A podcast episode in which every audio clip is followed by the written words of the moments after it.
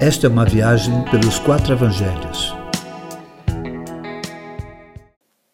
Virgens. O contexto dessa parábola é o ensino de Jesus sobre o final dos tempos e quem habitará no reino dos céus com o Senhor.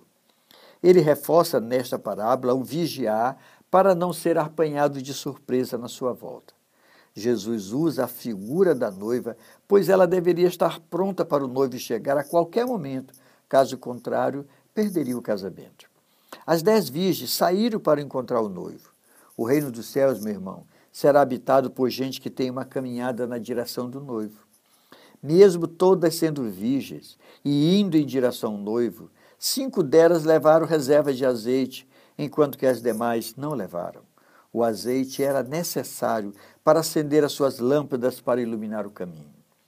Algumas lições dessa parábola que precisamos considerar. Primeiro, em um determinado tempo Jesus volta. O mundo, querido, ele se afunda em densas trevas a cada dia. Novas religiões, novos deuses e novos Jesus se apresentam. É no meio desse caos que o noivo volta. Não há uma promessa de melhora no sistema em que vivemos. Segundo, a reserva de óleo tem a ver com o acúmulo de experiências com Deus ao longo da vida. A nossa vida não é feita de experiências antigas somente.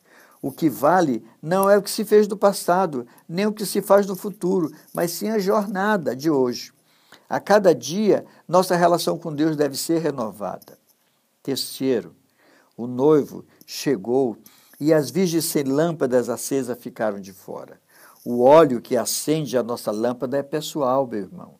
Cada um tem a sua parte. Hoje podemos ajudar uns aos outros, mas haverá o dia em que o que determina a união com o noivo é, é produto do que temos pessoalmente. Quarto, quem chega sem luz diante de noivo não será reconhecido. O reino futuro, meu irmão, é para gente que vive o reino presente.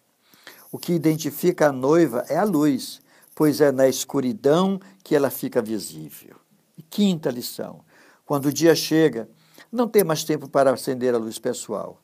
Manter a expectativa da volta nos faz estar prontos. Quem espera nele não será apanhado de surpresa. É desse jeito.